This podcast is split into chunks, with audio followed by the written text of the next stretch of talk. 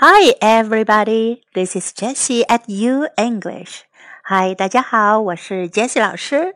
Follow U English, learn a little bit of English every day. Have fun and stick to it. You'll make big progress. 关注 U 英语微信平台，每天英语学一点，快乐学习，坚持到底就是胜利。小满是中国传统二十四节气中的第八个节气。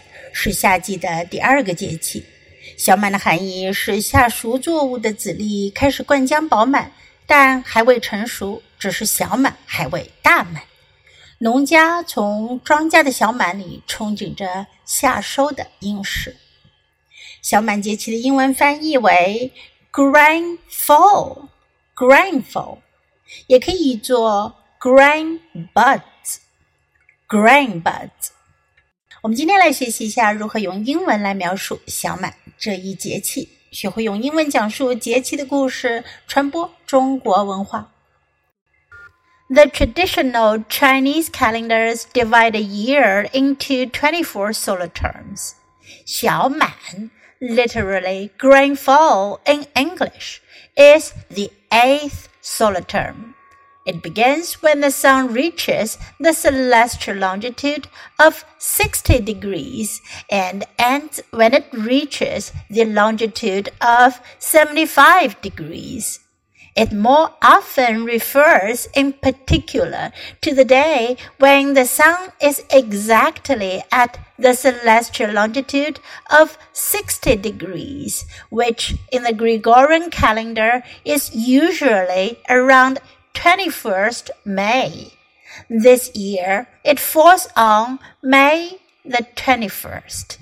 传统农历将一年划分为二十四个节气。小满，英文呢是 Grain Fall，是一年中的第八个节气。它始于太阳到达黄金六十度，结束于太阳到达黄金七十五度。它更常指的是太阳正处于黄金六十度的日子。在公历中，通常在五月二十一日前后。今年小满是在五月二十一日。Each solar term can be divided into three pentads.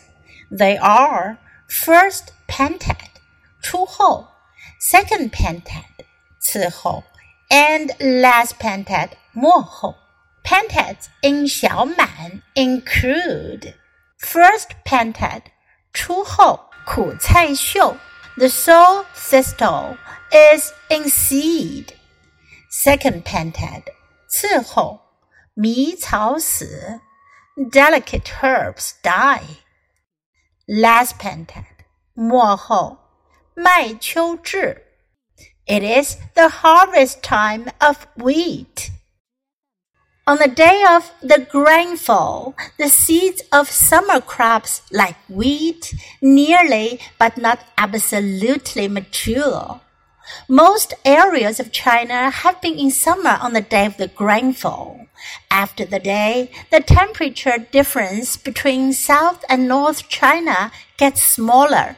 It rains more often and plants grow vigorously. 在小满这天，夏季作物的种子如小麦几乎成熟，但还没有完全成熟。此时，中国大部分地区都进入了夏季。这一天过后，中国南北温差变小，降雨频繁，植物生长繁盛。As the saying goes, a heavy rainfall makes the river fall. Because of the great increase in rainfall, rivers are full of water, which makes fish and shrimp big and fat. This is a good time to eat fish and shrimp. It is also harvest season for fishermen. 俗语有云：“小满江河满。” 由于降雨量激增，河流都被灌满了水，使得鱼虾又大又肥。小满是吃鱼虾的好时节，也是渔民们丰收的季节。An old proverb has it that mulberries become black during the grain buds period. Thus, it is also a good season to eat mulberries.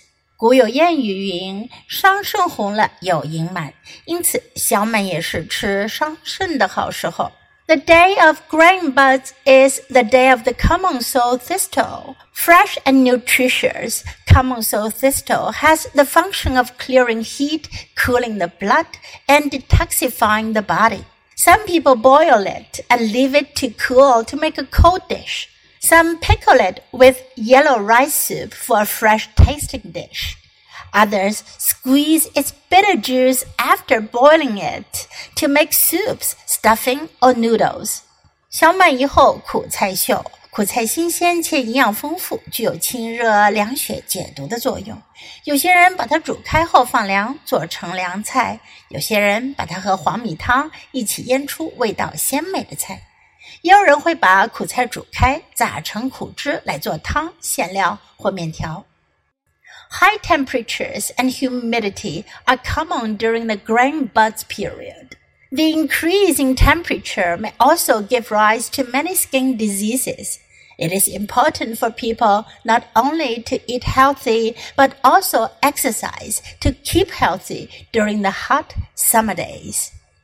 小满时期常见高温高湿，气温的升高也可能引起许多皮肤病。